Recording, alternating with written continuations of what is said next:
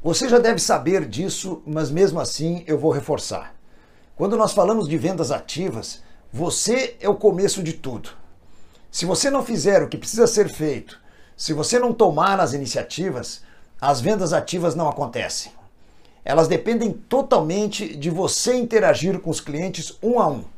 Por isso eu gravei esse para chamar a atenção de você para um detalhe muito importante. Esse detalhe é como você pode ir melhorando o desempenho das suas vendas continuamente.